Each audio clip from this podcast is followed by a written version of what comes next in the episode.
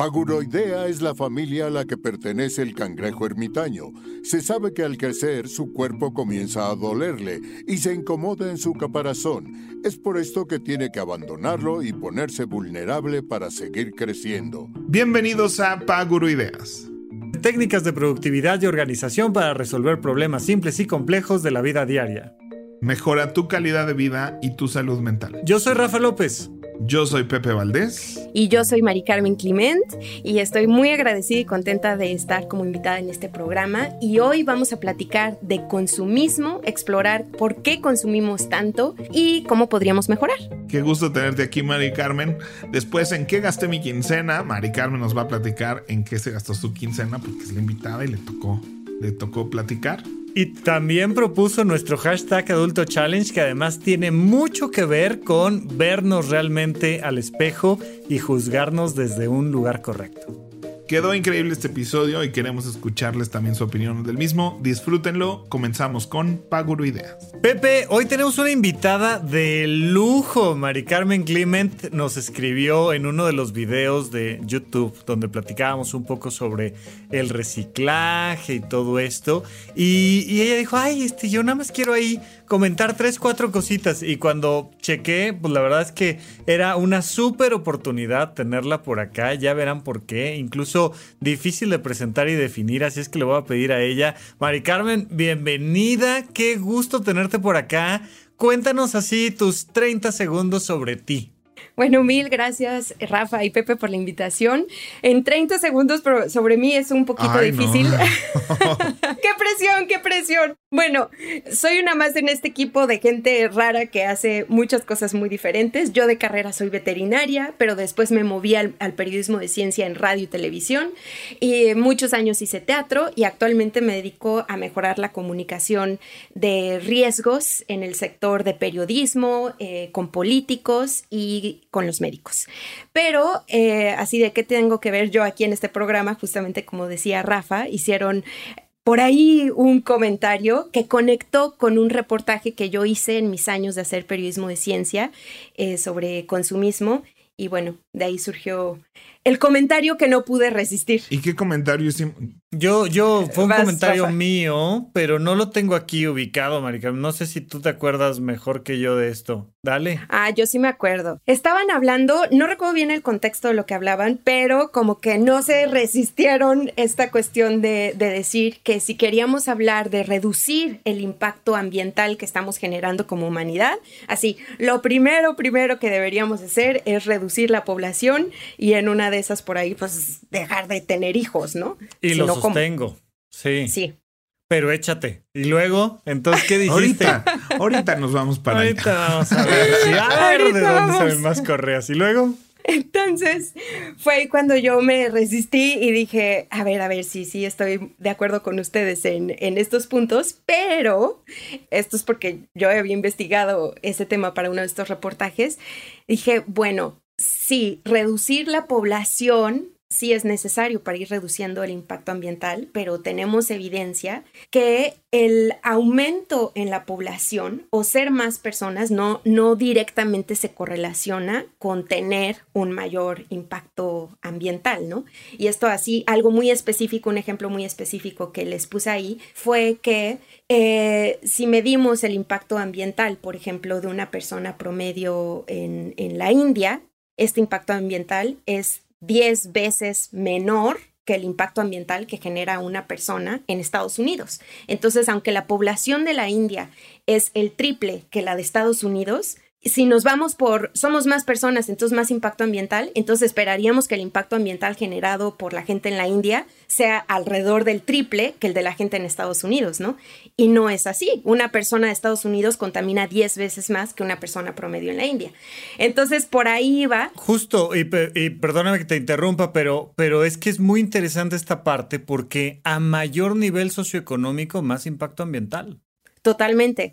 ¿Por qué? Pues entre otras cosas porque tienes la posibilidad de comprar un boleto de avión y de gastar pues combustibles fósiles en trasladarte a tomar vacaciones en otro estado, en otro país, al otro lado del mundo y entonces este pues consumes más comida, pero más electricidad, pero tienes 16 computadoras en vez de nada más un celular viejito, pero, ¿no? Y empiezas a generar más basura y tal, tal, tal. Y entonces es muy interesante lo que, lo que decías de decir, a ver, no es solo la cantidad de población, sino es que también dependiendo de ese estilo de vida, porque evidentemente no por tener dinero necesariamente impactas más, pero sí hay una relación interesante que, que, me dices, ah, no, pues es que no, no, no contamina lo mismo este, una familia de cinco personas de clase media baja en la India que un muchacho rico de Hollywood este, en Estados Unidos. ¿Cómo la o ves que cualquiera de nosotros. Pero creo que va más allá del poder adquisitivo. Porque los gringos específicamente, ¿no? O sea, son la capital del consumismo que además nos baña a todos los demás y entonces todos somos muy consumistas. sí, sí. No solo, no solo lo voy a, ¿no? Yo que acabo de comprar una cosa, yo que voy a la tienda Apple. Cuéntales, Pepe, por favor, aquí te quiero balconear. ayer no te lo quise decir. Bueno, escucharon en el episodio, tú no escuchaste, Mike, porque no ha salido, pero ayer grabamos otro episodio y en En qué gasté mi quincena platiqué que me compré una carterita de las de Apple. Carterita que llevo meses diciendo que es, es que sí la quiero, pero es que no la quiero. Y justo así lo platiqué en el programa. Y ayer que celebramos mi cumpleaños, Rafa me compró desde abril. Para su cumpleaños. Una carterita. estoy ahorrando mis pesitos para comprarle la carterita a Pepe. Ajá. Entonces imagínate que en abril me compra mi regalo de cumpleaños para julio, ¿no? Con toda y la ilusión de dármelo en julio. Y el día que me lo iba a dar, ese día en la mañana yo anuncio que ya me lo había comprado. y, si ven ahí mi cara es de... No puedo creerlo. Le dije, me tengo que regresar a ver tu cara cuando me dice, te compré esto desde abril. Y yo, ¿por qué la Y al menos tenías el ticket para devoluciones o lo perdiste. No, es de otro ah. color, entonces está padre porque los puedo ir combinando y así. Justo está muy indeciso de los colores. Pero te, desvié, Pepe, este, perdóname. Se le va a reutilizar. Pero bueno, la cosa es que el consumismo nos desvía. Pero ahorita que decías, sí tiene que ver eso, porque no solo es el poder adquisitivo, porque hay países también con mucho poder adquisitivo, países con mucho dinero, que también seguro tienen menos impacto ambiental o sea, tal vez una familia de mucho dinero en Europa tiene menos impacto ambiental que una familia de clase media en Estados Unidos, ¿no? Por el consumismo, la cantidad de ropa que compran, la cantidad de cosas que compran de envases, de... de... Ya más todo desechable. Sí, justo. Y hay algo bien interesante del, del consumismo, creo. Bueno, tal vez aquí tal, podríamos aclarar la diferencia entre consumo y consumismo, ¿no? Porque luego nos podemos quedar estancados en la idea de, no, pero si consumir es bueno, porque a fin de cuentas es la base de la economía y eso no lo podemos negar, sobre todo en nuestro gran sistema capitalista.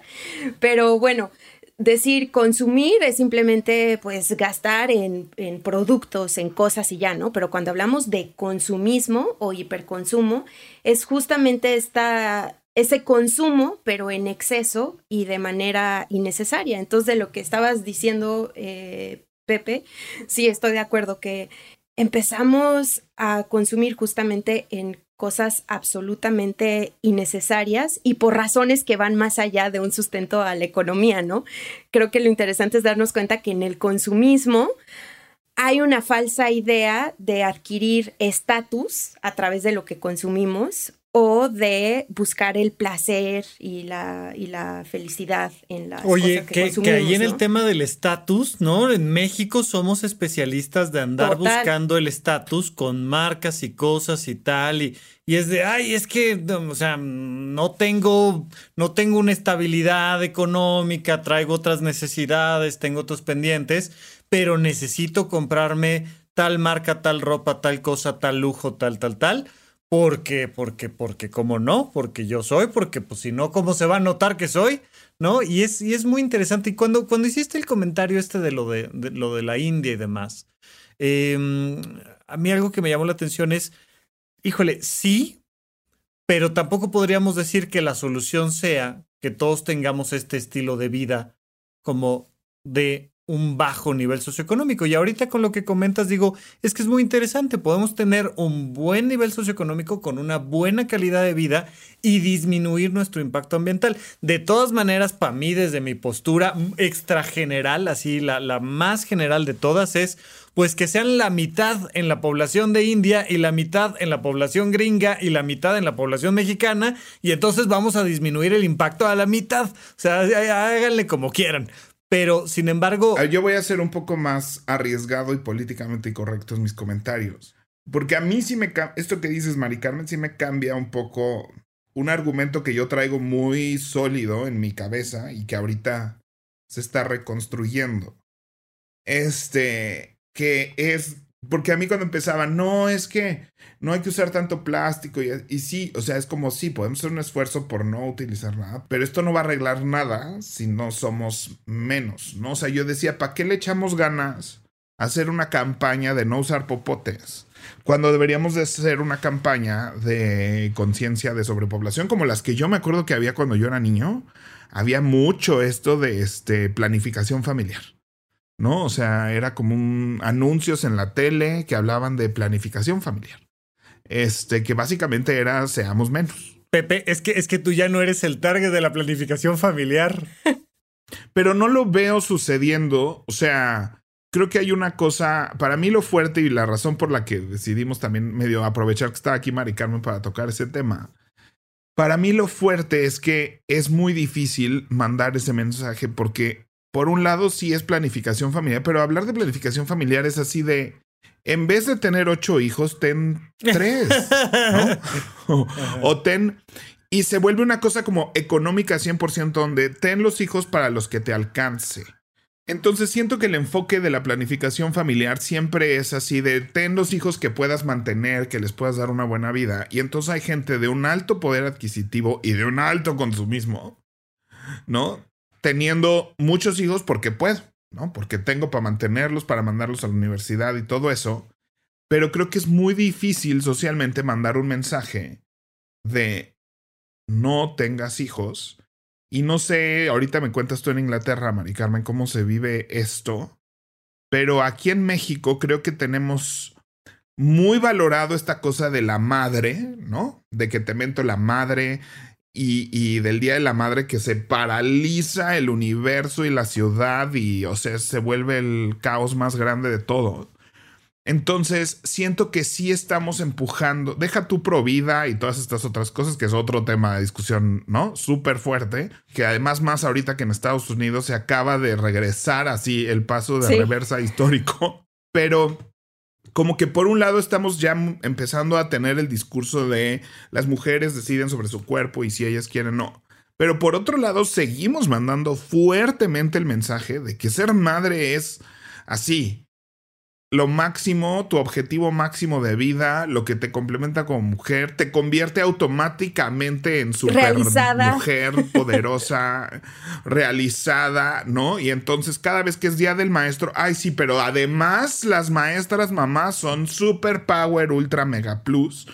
Y entonces estamos emitiendo constantemente este discurso que le dice a las mujeres, si no eres madre y no tienes hijos, no vales, ¿no? O sea, no, no, no, no estás en tu máximo potencial de ser tú.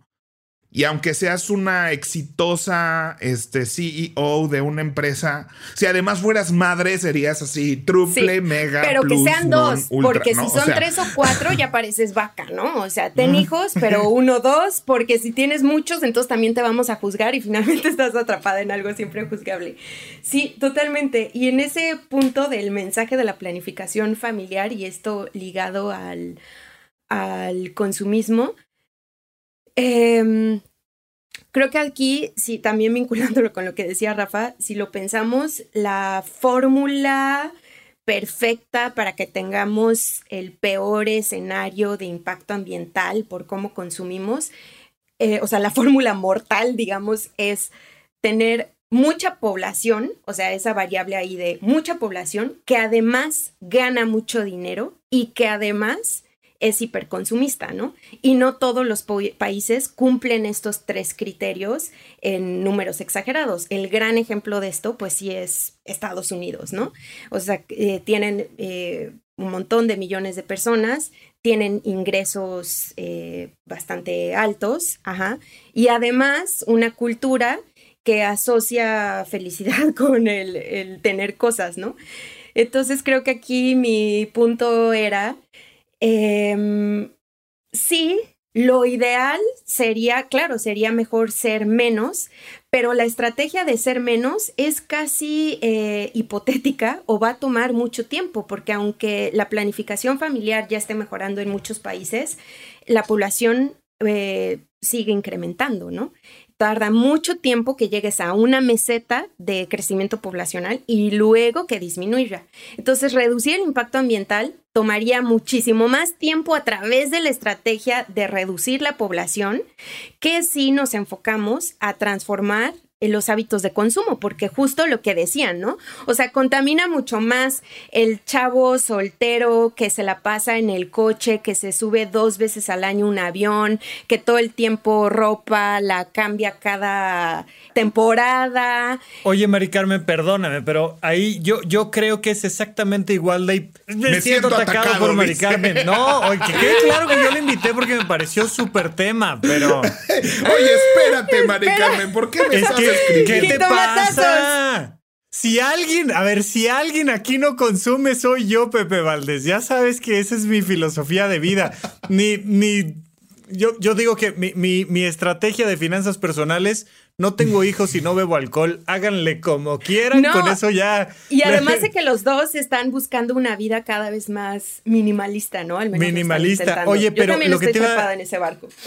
lo que te iba a decir es que a mí me parece prácticamente que cualquier estrategia para reducir el impacto ambiental es igual de hipotética. O sea, siento que es exactamente igual de hipotético no tener hijos que igual de hipotético disminuir el consumo, que igual de hipotético, ¿no? O sea, todo lo que planteemos prácticamente es hipotético. Ahí vamos un poco medio, medio malabareando todo porque em, incluso, por ejemplo, ha, surgido por ahí en redes sociales toda esta información de cómo la idea de tu huella de, de carbono, pues la propuso una petroquímica con la intención de echarle la culpa de la contaminación al usuario final, cuando evidentemente, pues aunque tengas a una persona 80 años disminuyendo lo más posible su impacto ambiental, pues lo que gastamos de agua, este, eh, energías fósiles, tal, tal, tal, en las, en las grandes industrias es abismalmente mayor. Entonces, yo creo que hay que juntar todas estas cosas hipotéticas para mm, medianamente ir dándole la vuelta al barco. O sea, yo mi punto es, siempre se habla de, este, mm, no compres fast fashion, pero poco se habla de, si en realidad quieres tener un mejor impacto ambiental, pues ten menos hijos, porque ya nada más con no tener dos hijos que sí iba a tener, pues ya mm, una persona que haces toda una cadena de, personas que consumen. Sí, no, sí, dale. no. dale, dale, dale. Lo que pasa es que yo siento, sí, ser menos va a ser mejor, pero también quedarnos en la idea de que idealizar que la, la disminución del impacto ambiental está en dejar de tener hijos, siento que a muchas personas nos puede llevar a reposar en nuestra mediocridad, por así decirle, de yo no tengo hijos. Yo estoy, ahí. Y ya con eso tengo el ticket, eh, la etiqueta de yo ya contribuí al impacto ambiental porque yo no tengo hijos. En cambio, tú tienes dos o cuatro. Uf, ustedes que contaminan. Yo soy esa persona. Y entonces reposamos en esa idea y pensamos que entonces o no hay nada que hacer o la idea de yo ya cumplí.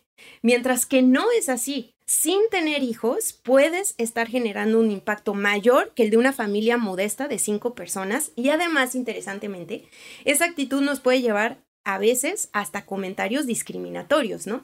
Porque esto lo podemos ver en redes sociales. O sea, tienes a la persona que accede a mucho más servicios, lujos, a consumo de todo, closet atascado, criticando a una mujer que tiene cinco hijos, cómo se reproducen y viéndolos como eh, la liendre que son los encargados de estar contaminando y contaminando, ¿no?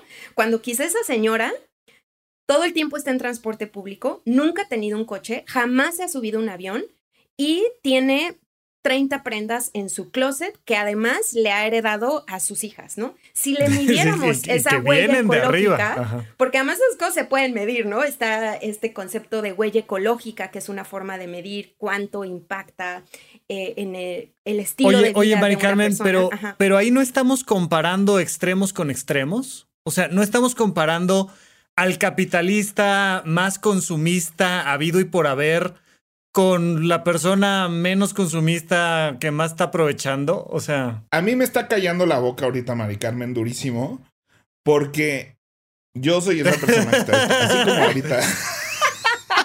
O sea, yo soy esa persona que está escribiendo. Yo sí.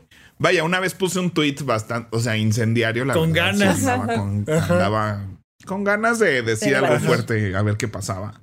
Pero puse, ahora que lo pienso, eso de cuidar el planeta es para los que decidieron tener hijos. oye, Pepe, y además cuando has hecho ese comentario, y al menos así he sentido yo ese toquecito de sarcasmo, es de, mira, a mí bien que más me quedan unos 50 años en este planeta, 40, ¿no? Cada vez menos.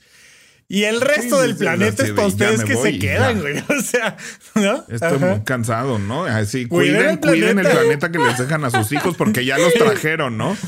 Este, pero los que no, así de disfrutemos, ¿no? Así de consumamos todo. Este, pero tienes razón, o sea, sí, vaya, aunque sí se plantean extremos y así, no son tan extremos. Yo sí tengo mucho consumo, ¿no? Vaya, nomás de pedir Rappi, Uber Eats y todo eso, que venga una moto por todo. O sea, traer una moto por toda la ciudad así a cumplir con mis servicios.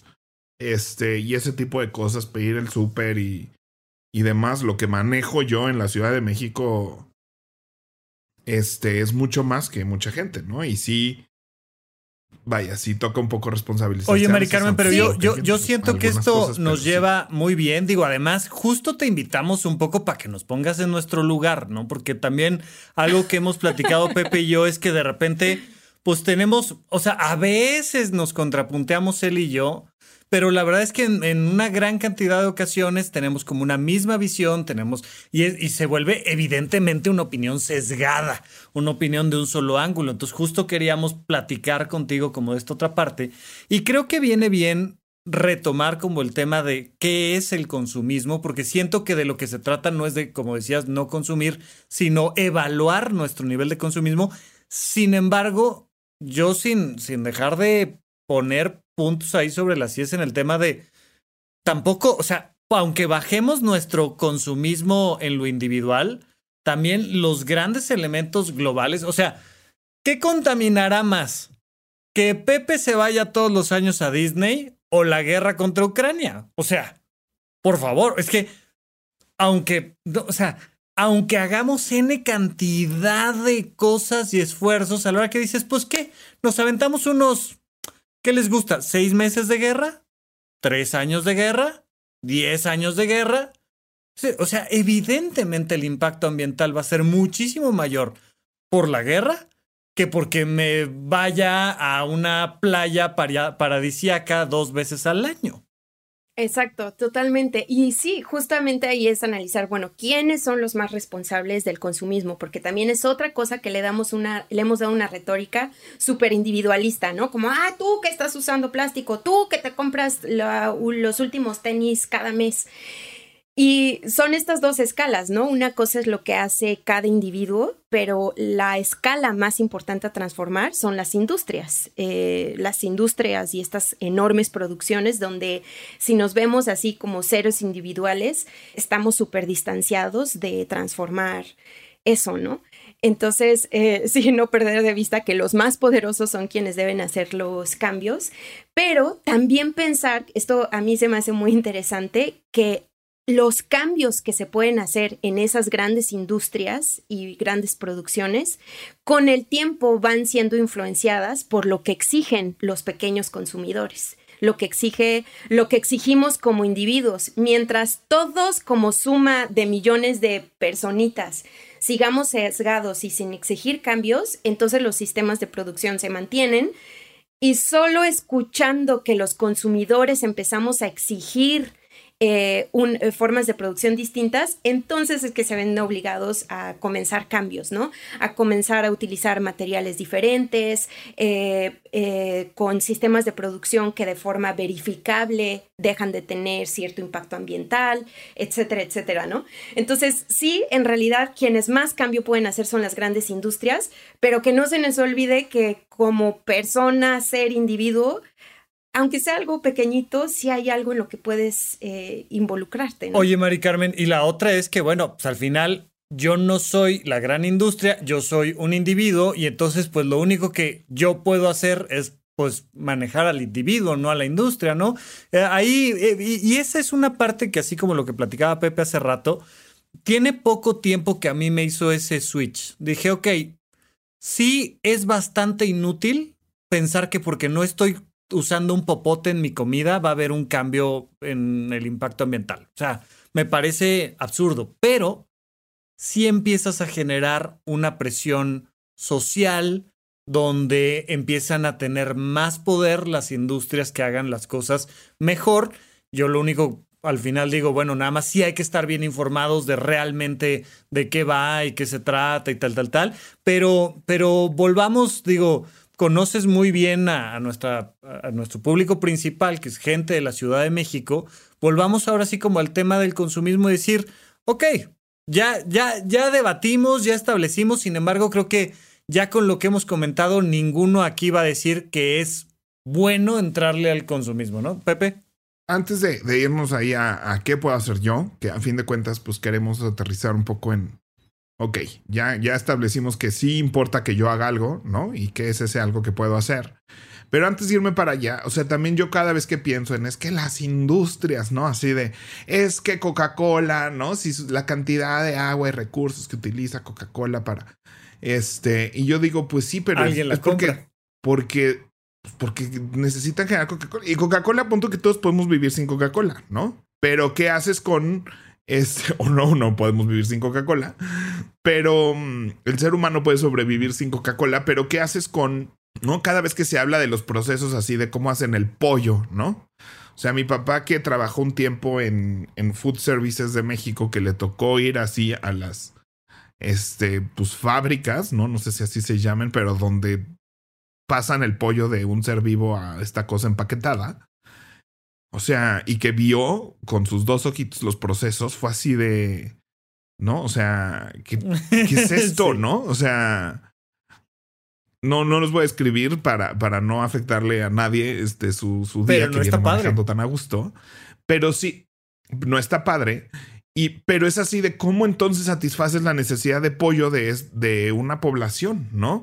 Y aunque todos digamos, no, ahora todos seamos veganos y comamos kale, todos, todos los días comamos kale, porque el kale es tan bueno para todo, es el super alimento y no sé qué pues si tuviéramos que alimentar de kale a toda una población, ¿no? No podríamos seguir procesos hermosos donde están unos granjeros así sembrando sus ramitos de kale y los sacan y los ponen en una cajita de cartón. Oye, y te Pepe, los llevan a perdóname, yo no, sé qué es el kale. Discúlpame falta de conocimiento de las superfoods. El kale es una lechuga, es como una lechuga. Como medio familia de la de la col. Es como si fuera una lechuga gruesa que se siente mucho más sustanciosa que una lechuga, ¿no? Ok. Y tiene un saborcito un poco más amarguito, pero más sustancial que la lechuga. O sea, es más cercano a la espinaca, pero está, es muy de moda. O sea, el kale es así de.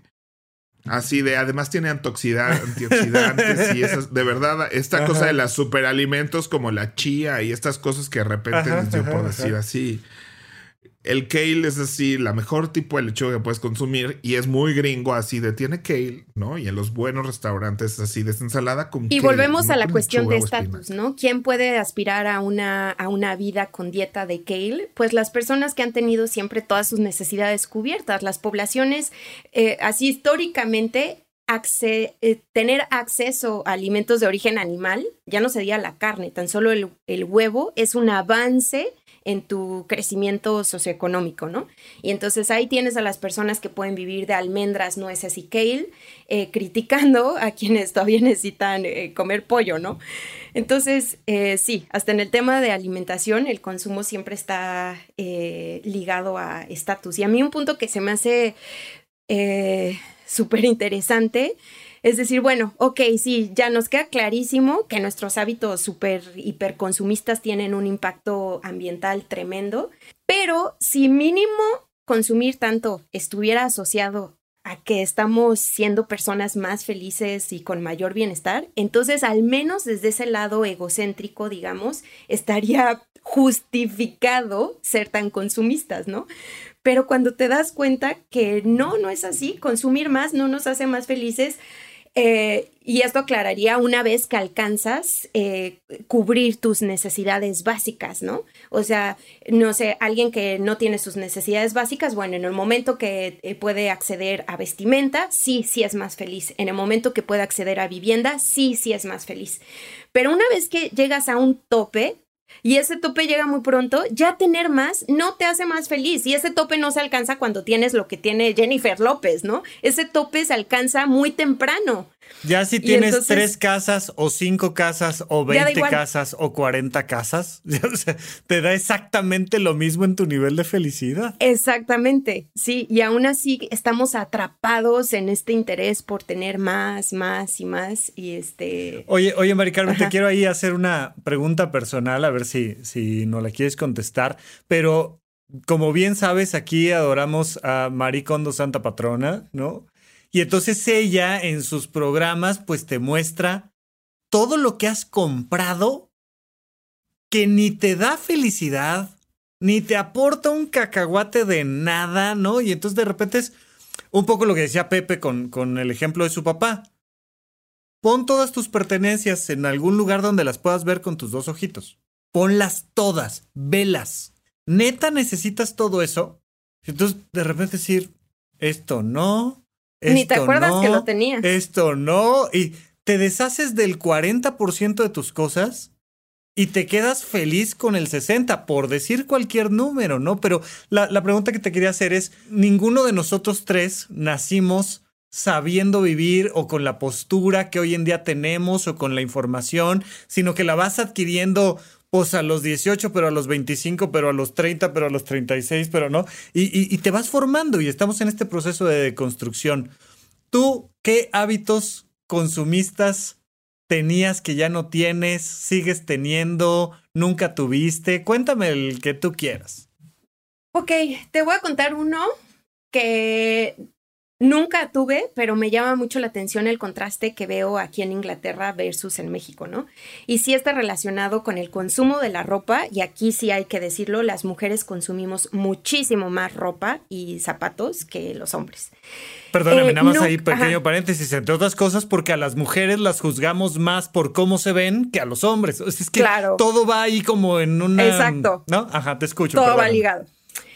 Entonces, yo nunca fui esta chava de tacones, nunca he tenido tacones, ni de, ay, el look, siempre aquí guapa, sin repetir vestido, jamás he sido así. Eh, pero aquí viviendo en Inglaterra sí me ha impresionado. Ubican este concepto de cambiar el closet cada temporada. En la Ciudad de México ni nos damos cuenta que tal cual las temporadas alrededor del año ni siquiera existen. Y es como que algo que sabes, pero no lo ves tan claro hasta que estás en otro lugar, que ya lo ves así de libro, ¿no? Ah, eh, eh, invierno, primavera, verano, otoño. Bueno, creo que ya les dije hasta en desorden, pero bueno, ves todos estos cambios muy claros y de verdad se requiere un closet diferente para cada uno de estos. Entonces, para mí sí es como, ok, una cosa es las prendas del frío y otras son las de para los pocos meses que hay de calor. De eso a que tengas closets prácticamente desechables temporada por temporada, yo nunca había visto algo así como hasta que llegué aquí y sí es impresionante. O sea, el concepto de un closet desechable que cambias eh, cada tres o cuatro meses. Eso, la verdad, sí me ha impactado un montón. Y Puedo decir que no, nunca fui súper hiperconsumista de ropa para nada, pero lo consumo aún menos que antes. O sea, sí puedo lograr un año sin comprar ni una prenda. O que mi concepto de quiero jeans es un par de jeans me parecen suficientes. Ya no siento que requiera tres jeans como antes, por ejemplo, ¿no?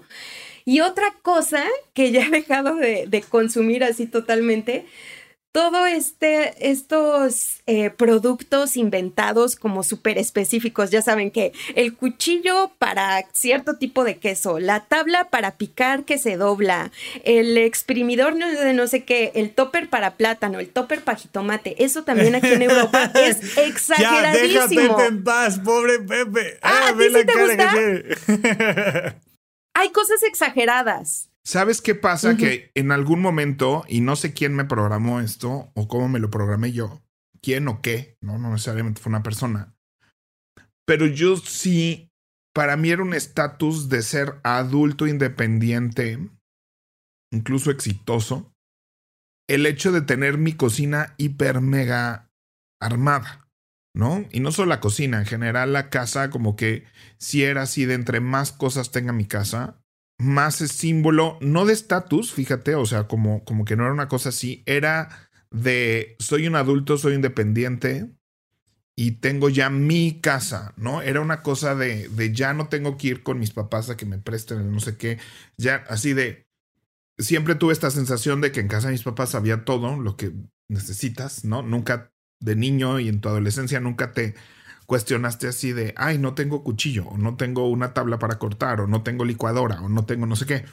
Cuando empiezo mi proceso de independencia, todo el tiempo estás pensando, ay, no tengo licuadora, ay, no tengo una tabla como la que tenía mi mamá para hacer esto. Y empiezas a consumir eso y entonces para mí como que fue un símbolo de de ya soy adulto, de ya soy independiente. Oye, Pepe, y, y, la otra cosa es que también lo hemos platicado aquí, muchas veces si una compra, aunque sea una estupidez, te puede motivar a mejorar un hábito y a cambiarlo, ¿no? Entonces lo hemos platicado, por ejemplo, con el tema del Apple Watch, que a mí no me gustó, lo dejé de lado, pero que tú lo, lo tienes, lo compras, lo usas y te motiva a hacer ejercicio, pero a estar organizado, pero a ser productivo, pero a ser feliz, pero a relajarte, pero a moverte, pero, ¿no? Y, y un poco, ya, ya lo comentaste tú, Mari Carmen, o sea, también, o sea, no se trata de Nunca vayas a comprar un topper para medio aguacate. Oye, ese topper para medio aguacate te viene bien, en serio, ¿no? Te da joy, te, te, te da esta cosa para arriba que te motiva a alimentarte bien y a prepararte tu ensalada con aguacate. Cómprate el carajo topper de aguacate, no pasa nada. El problema es que muchas veces compramos cosas que ni usamos, ni nos gustaron, ni... y terminan ahí arrumbadas. Sí, eh, achangarrando todo, ¿no? No, sí, totalmente. Yo creo que siempre la cuestión es hacerte ya estas preguntas. Me encanta el verbo que ustedes eh, crearon de maricondear. Me fascinó que lo volvieron. Eh, ese, no es mío, es, de Pepe y de, antecesores, grandes antecesores. Ah, ok, ok, yo así de sí, me encanta verlo como verbo, porque sí es cierto, ¿no? Siempre la respuesta está, creo que no son reglas fijas, sino está en la pregunta, ¿lo necesitas? ¿Lo vas a usar? ¿Le vas a sacar provecho, sí o no? Y algo que yo veo aquí muchísimo es que es exagerado. Te aseguro, Pepe, que si vinieras, bueno, sé que estuviste en Canadá y todo y tal vez tuviste una mirada a, esas, a ese tipo de productos exagerados, pero ya llega un momento que dices es broma, ¿no? Y para mí ya es un foco rojo. Toda vez que un producto tiene solo una función, es un, un foco rojo de no lo compres. O sea, la el removedor del centro de manzana, no lo compres, no sirve para otras cosas, va a terminar siendo una cháchara en el cajón, ¿no? Entonces, este, sí, por ahí. Y otra cosa que he visto muy diferente acá. sí, así de sí, también lo tengo. y otra cosa también su ¿Ves? O sea, si eres chef, de eso vives, haces reuniones donde tú preparas para tus amigos y tal, ten tus 36 cuchillos, no hay ningún problema. Exacto. Así los hijos. que ¿no? uno mismo tener un hijo para cada limpie, cosa. barra. Uno va a ser el que va a la universidad, Estoy el de que acuerdo. te dé todas tus satisfacciones de papá. No el mismo hijo otro. puede eh, hacer ballet y jugar fútbol. No tienen que tener dos. Sí, claro. Sí, no necesitas Ni la un niño y parejita, una- niño y No niña. tienes que tener dos hijos. Sí, sí, sí. No necesitas a la parejita. Se- Uno se puede ser no binario incluso y, y Mejor, sí, totalmente. Entonces, cuando un producto te sirve para muchas cosas, ahí hay una buena señal, ¿no? Y cuando son estas cosas que solo es para algo, o cuando compras algo que entonces te va a orillar a comprar más cosas. Eso también lo que veo aquí muchísimo de, ay, ya tienen su contador de pasos.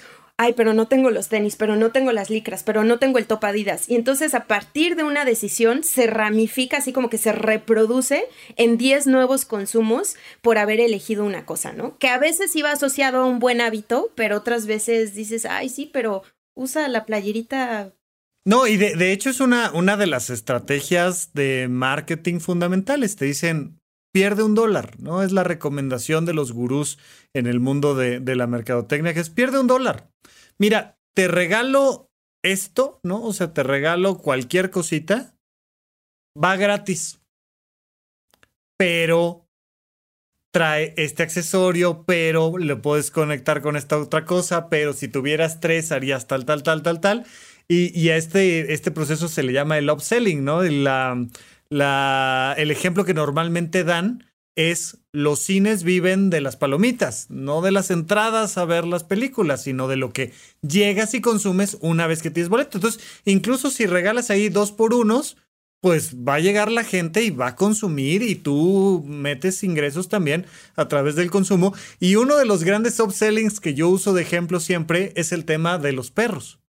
Adopta. Adopta un perro. Claro. Y luego Y el 20 collar chácharas. y las croquetas y los baños y el paseo y las fotos y el no sé qué y llévalo y tráelo y... El perro es gratis. Pero toda la industria que se genera desde hoteles para perro hasta... ¿No? Y, y ahora hay... hay um, acá en, en, en, una de estas tiendas departamentales muy grandotas hay, hay una marca de cosas para perros que se llama Aristopet.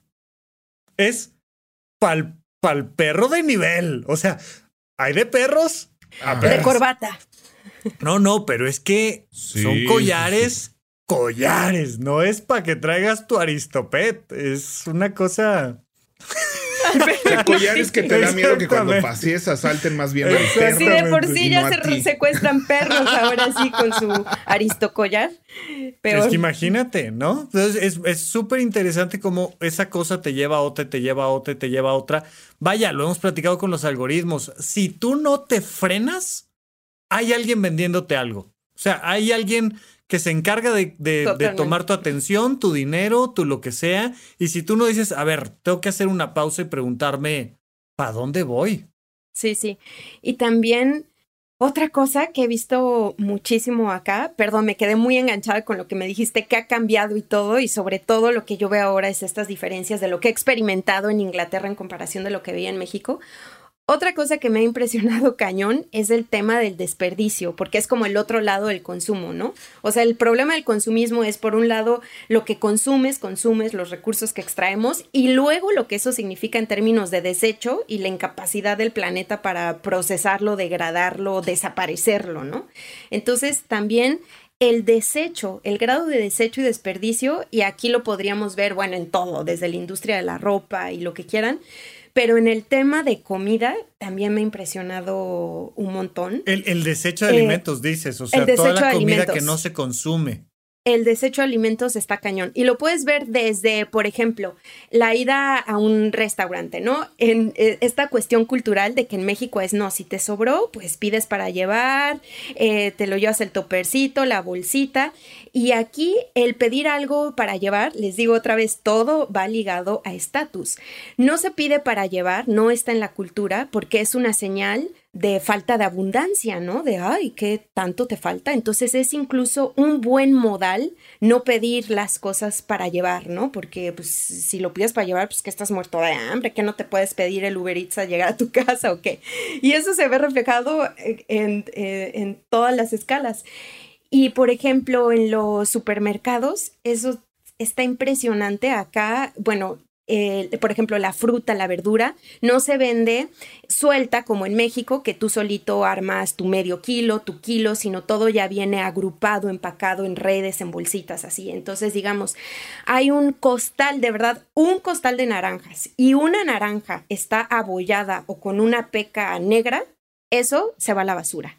El paquete de jitomates y uno ya está feyón, eso a la basura. Y ahí solo Tengo una anécdota, yo estuve siete meses en Alemania haciendo una estancia y uno de mis grandes pasatiempos, no lo debería decir tal vez porque esto es una práctica ilegal, tengo que decirlo, yo me piqué cañón en el mundo de el robo de basura. O sea, yo me volví una ladrona.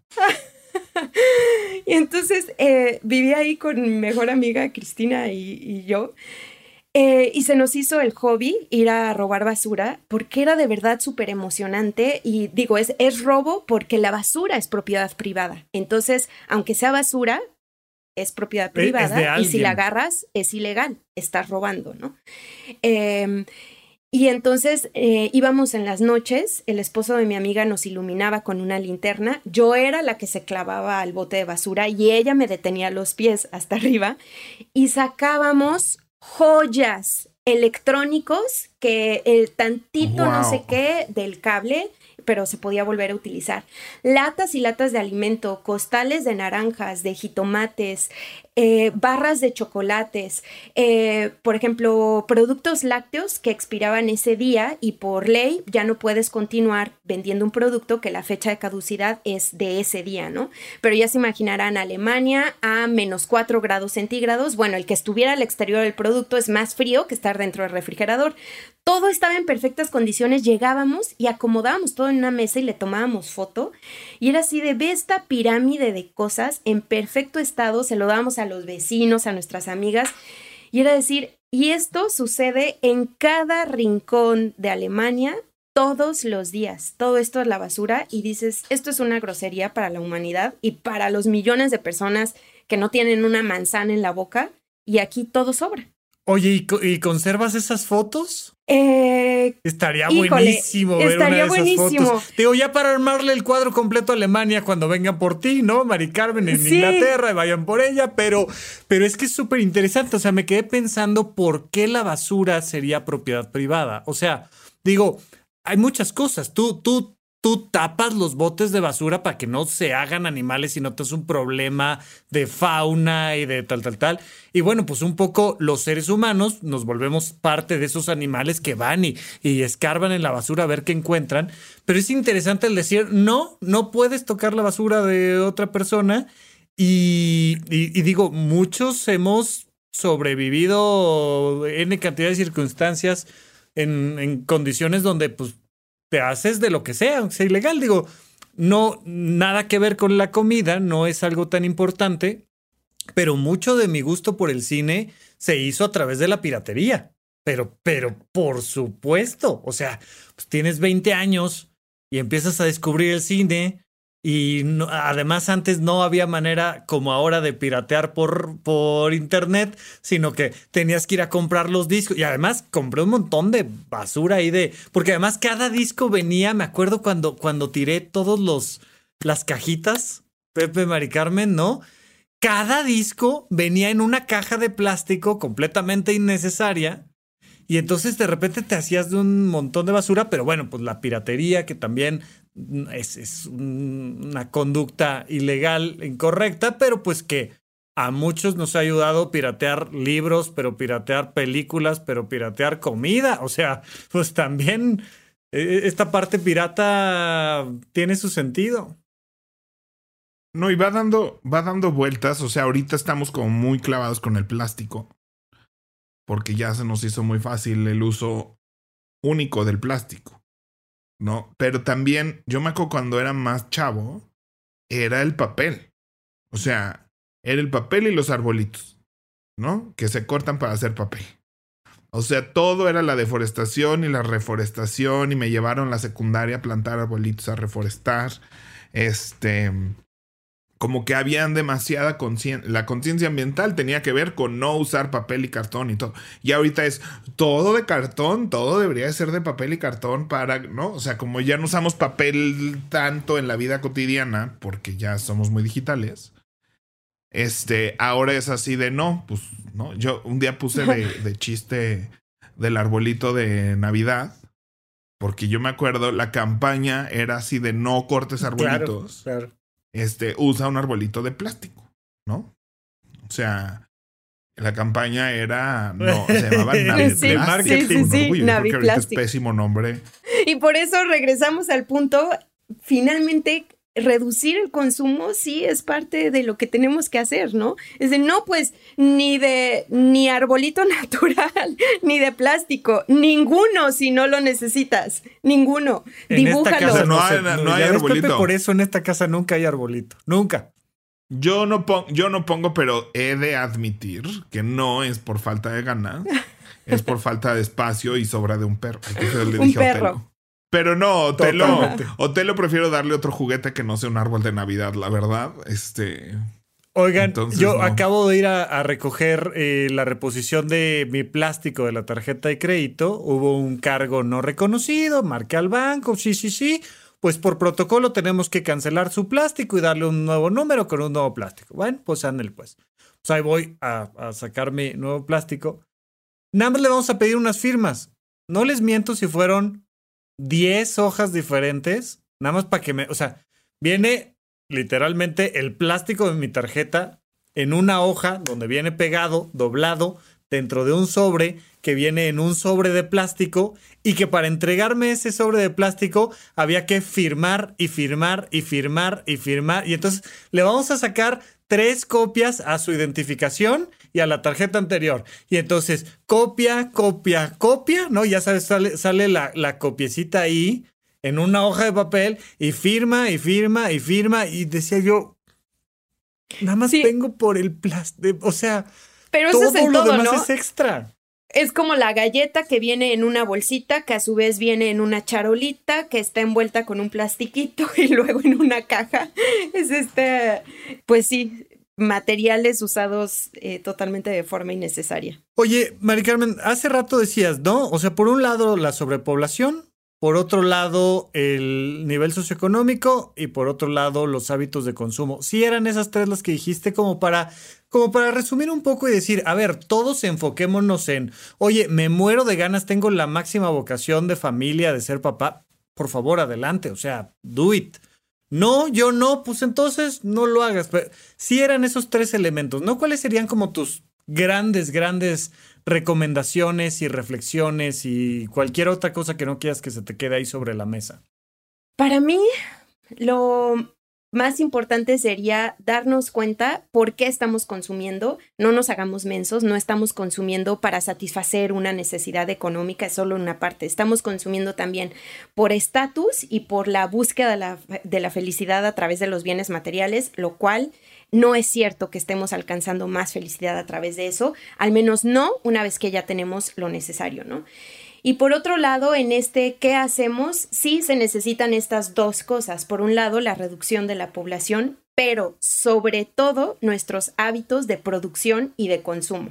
Y en esos hábitos de consumo, sí, hasta arriba están las industrias, que son las más importantes que cambien, pero sí estamos nosotros como individuos en las decisiones que tomamos día a día y en cómo exigimos que esas formas de producción se transformen, ¿no?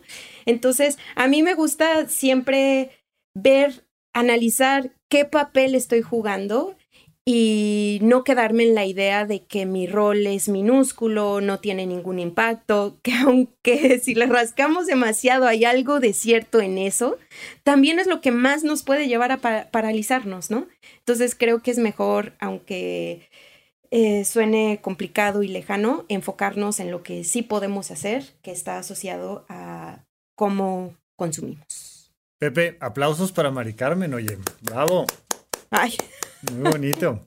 Muy bien, muy bien. Muchas gracias, Mari Carmen. No, porque sí, yo sí estaba en mis laureles en ese sentido. O sea, como que yo sí agarré esta etiqueta de la que tú hablabas hace rato. Y hay una parte de mí que sí disfrutaba de ahorrar, ¿no? Pero era más como decir, no quiero generar tanta basura, o sea, sí hay una parte de mí que tenía esa conciencia de que me llevo mis toppers al súper, de que me llevo caja en vez de bolsas, este, uno, porque también siento que las bolsas del súper ya, ya mejoramos un poquito, sí. pero ahora todos tenemos una abundancia de bolsas reciclables del súper, este, estúpida, ¿no?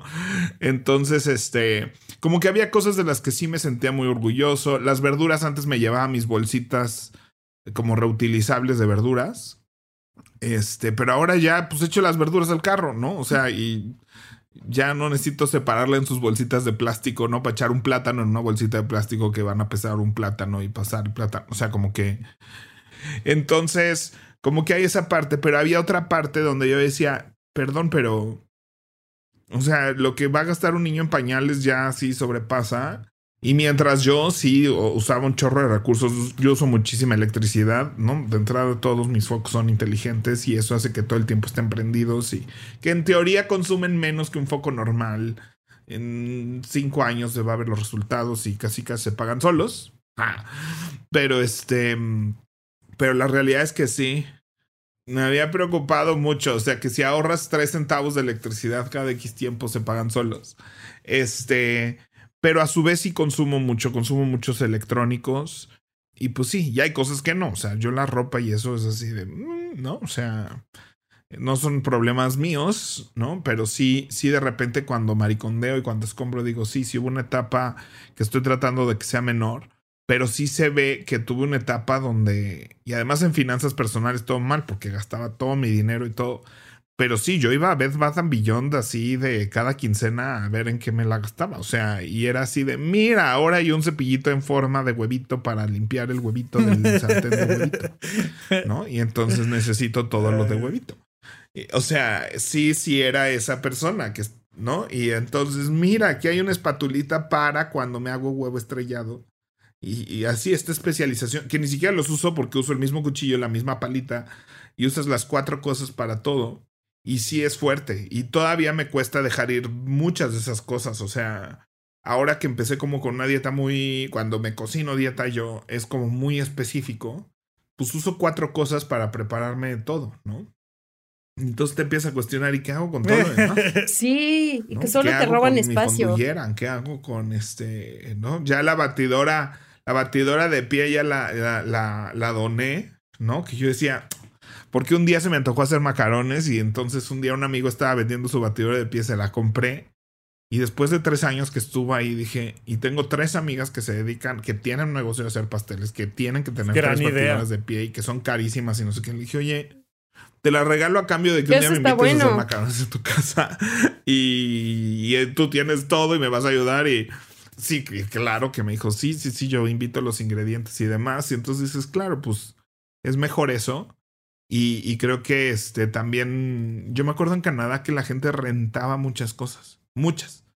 Máquinas de coser, porque. No, o sea, voy a rentar una máquina de coser porque se me descosió esto. Y entonces rento claro, la máquina. en vez de que todo el mundo se la compre para que solo la uses una vez al año, ¿no? Ollas o. Sí, o voy a tener una cena que hago una vez al año con más de cuatro personas, ¿no? Y entonces rentaban las ollas, las vajillas, o sea como que era muy normal rentar estas cosas que usas poco. Y, y, siento que aquí no tenemos como esa industria ni esa cultura, pero yo sí siento que, o sea, la gente que tiene esas vajillas para 40 personas, ¿no? Que nunca usan y que cuando usan es así una ocasión muy especial, que dices, no, pues es mejor rentarte una mesa, ¿no? Rentar una mesa, unos manteles y una vajilla, que rentan vajillas para cualquier tipo de eventos. ¿Saben qué he visto aquí que se está empezando a hacer? Por ejemplo, en estas eh, que son una serie de departamentos o por decirlo así como si fuera una vivienda, una zona donde pues sí están divididos en varias casitas o departamentos empiezan a promover que haya, digamos, tres lavadoras para los 15 departamentos. Y entonces te vas rotando eh, los horarios que te tocan, registras, como que apartas la lavadora, ¿no? Con la idea de que ya no haya una lavadora en cada casa, sino que se comparta. Pero es interesante cómo nos toma tiempo, o sea, cuando vamos evolucionando en nuestro ingreso, nos hace sentir mejor cuando tenemos solo para nosotros. Es como que una sensación de logro, hasta de superioridad, otra vez de estatus. Es de no, tener mi propia lavadora es más, está mucho mejor que compartirla, ¿no? Y una vez que superas eso, que requiere mucho cambio mental y cultural y que ya no te faltan los recursos y entonces ya no te importa autocomprobarte que socioeconómicamente estás muy bien, entonces puedes avanzar y decir, de hecho, me parece más evolucionado compartir que tener la mía. Sabes, hay, un ejemplo aquí en, en México muy interesante. Este se lo escuché a Sergio Oliveira, que es un crítico de autos, autos. Eh, es una persona que le ayuda a la gente a saber qué auto comprarse. Entonces, no, no habla de, de autos de carreras o de superlujos, sino habla de los autos que todo el mundo compra. Y dice, tenemos aquí una obsesión por las camionetas. Oye, ¿qué te quieres comprar? Una camioneta. ¿Por? Oh, pues para llevar a la familia a Cuernavaca. ¿Cuántas veces fuiste el año pasado a Cuernavaca? Una. Pues entonces no necesitas una camioneta. No, pero es que tengo que subir la carreola, pero la pañalera, pero tráete tus cosas, tráelas.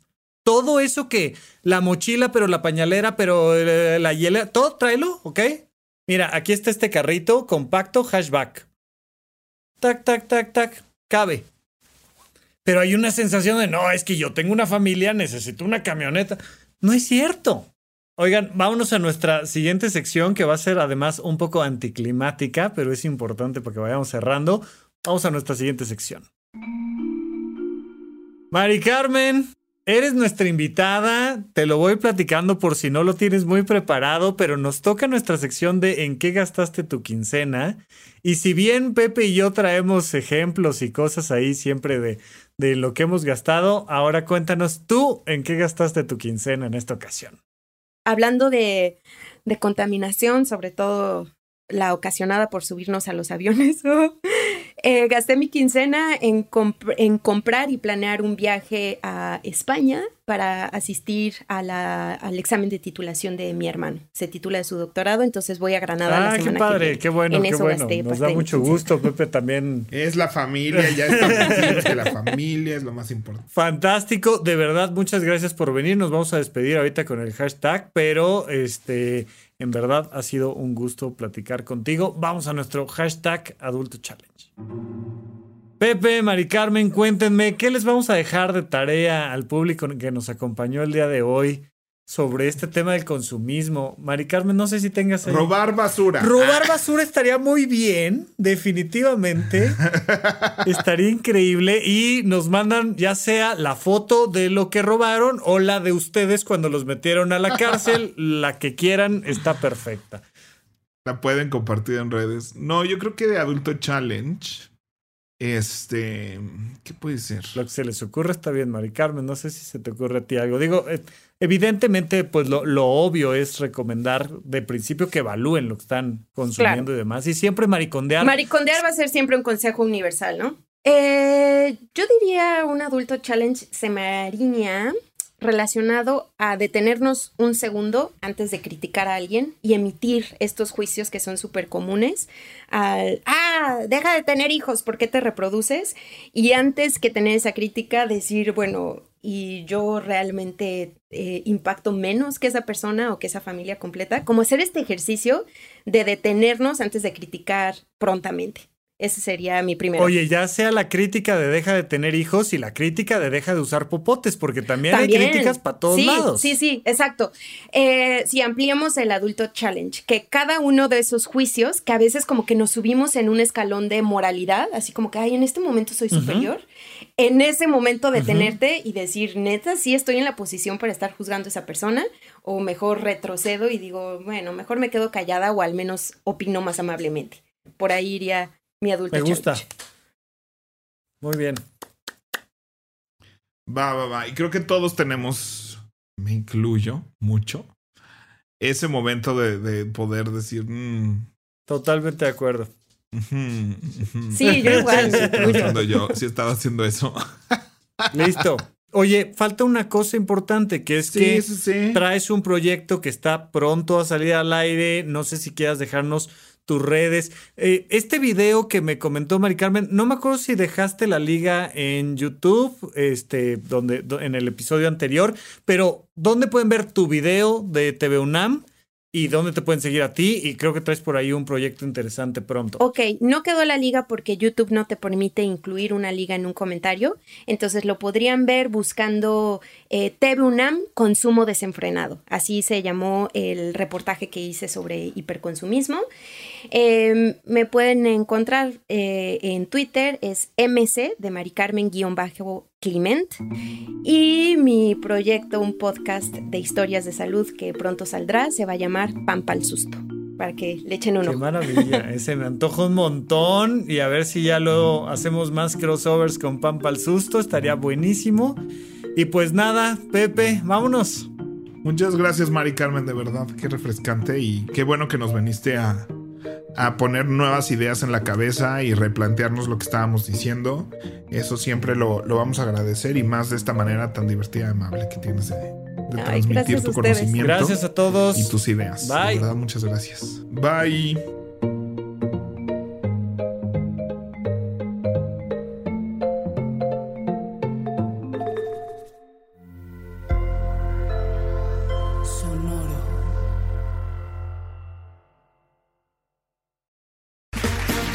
Round two. Name something that's not boring.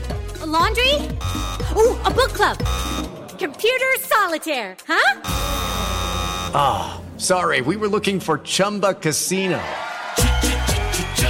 That's right. ChumbaCasino.com has over 100 casino style games. Join today and play for free for your chance to redeem some serious prizes. ChumbaCasino.com. No purchase necessary. Full prohibited by law. 18 plus terms and conditions apply. See website for details.